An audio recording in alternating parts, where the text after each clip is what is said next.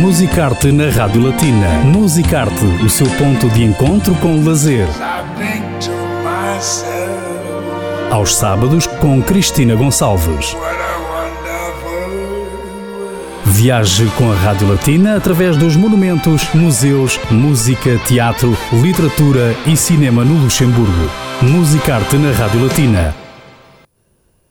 Lux Film Fest, o Festival do Filme no Luxemburgo, arranca no próximo dia 4 de março, decorre até 14 de março e é o destaque aqui no Musicarte. Ouça já a seguir a entrevista com o diretor artístico Alexis Juncosa sobre as novidades para este ano e também os filmes em língua portuguesa que estarão em competição na 11ª edição do festival deste ano. Bonjour. Bonjour. Quels ont été les principaux défis dans l'organisation de cette 11e édition de Lux Film Fest Il y en a eu beaucoup. Le plus, euh, le plus compliqué, ça a été de travailler sur euh, différents scénarios et d'être prêt à, toutes les possibilités. On ne savait pas si on allait se retrouver avec un confinement, on ne savait pas si on allait se retrouver avec un format normal ou un entre les deux. Là, on est sur l'entre les deux et heureusement, ça fait un an euh, qu'on s'est posé la question et que donc on a travaillé, on a regardé notamment sur toutes les plateformes online quels étaient les meilleurs. Et après, le plus compliqué, ça a été surtout d'avoir droit au film parce que voilà, tout le monde n'est pas d'accord forcément pour que les films soient mis online. Donc on avait besoin de trouver des accords. Et puis surtout, même toute l'industrie ne savait pas quoi faire des films parce que comme tous les festivals sont euh, annulés, qu'il y a beaucoup de pays dont les cinémas sont fermés, les films ne sortent pas. Donc euh, après avoir les films que l'on avait envie d'avoir, c'était le, le gros challenge. Quels ont été les critères de sélection cette année étant donné la situation de crise sanitaire actuelle? On n'a rien changé aux critères de sélection. On a des exigences qualitatives. Nous, on veut montrer déjà un cinéma du monde. On n'est pas un cinéma euh, de niche ou d'une région spécifique. Donc, on s'intéresse à tous les cinémas, que ce soit euh, des cinémas sud-américains ou des cinémas iraniens ou des cinémas euh, américains. On, voilà, on ne travaille pas par territoire.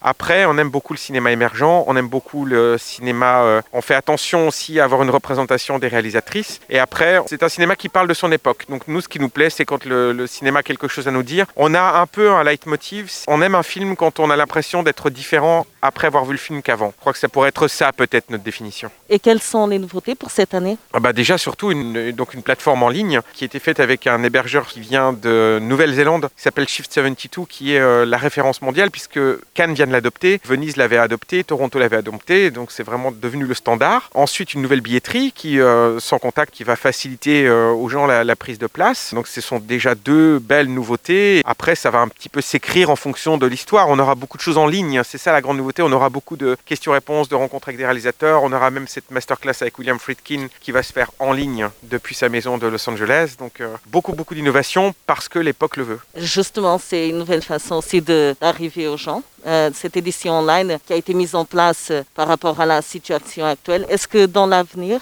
ça va être inclus dans le festival?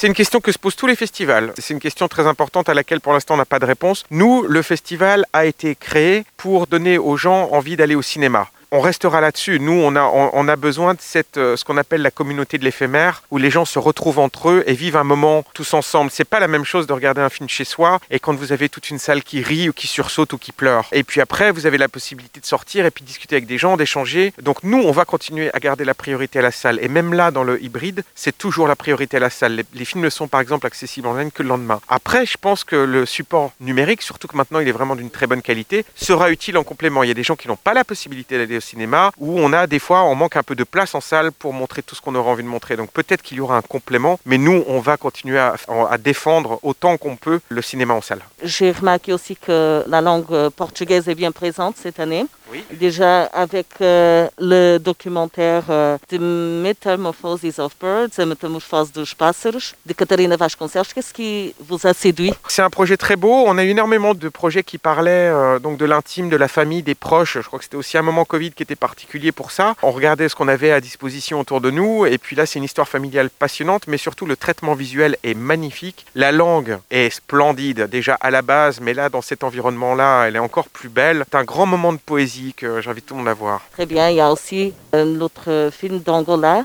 air conditioner, air. Alors ça, oui, c'est le côté très hipster de l'Angola qu'on connaît très peu. Un film vraiment étonnant et je pense que c'est la première fois qu'on a la chance de voir un film de l'Angola comme ça, sur cette nouvelle scène artistique qui émerge de l'Angola et qui, à mon avis, va faire beaucoup parler d'elle à l'avenir. Donc euh, venez voir là. Pour moi, c'est le premier film d'une longue série d'œuvres très étonnantes et l'Angola pourrait révolutionner euh, un pan du cinéma par son originalité. Parce qu'une histoire de télépathe sur fond de jazz avec une malédiction de climatiseur qui tombe sur des gens et qui les tue, c'est vraiment très original et c'est très bien fait. C'est un, un grand, beau moment. Une dernière question. Quelles sont vos perspectives euh, pour le festival cette année, étant donné toute cette situation? Et que malgré la situation, le festival est là, étant donné que dans d'autres pays, ça a été tout simplement annulé. Quelles sont vos perspectives? On a déjà le sens des responsabilités et le, et le plaisir de se dire qu'on va pouvoir accueillir des gens. Musical. On espère, maintenant, c'est que les gens sont toujours un petit peu frilés de retourner au cinéma. On espère que les gens vont venir et se rendre compte qu'un cinéma est un environnement sûr. Il n'y a aucun cas recensé de cluster qui a été euh, construit dans un cinéma depuis les applications des, euh, des mesures de distanciation. Ça n'existe pas, nulle part. Donc on espère que par le biais du euh, festival, les gens vont se remettre à revenir au cinéma. Si on a une perspective, c'est on espère que les gens vont venir en salle. Musicart.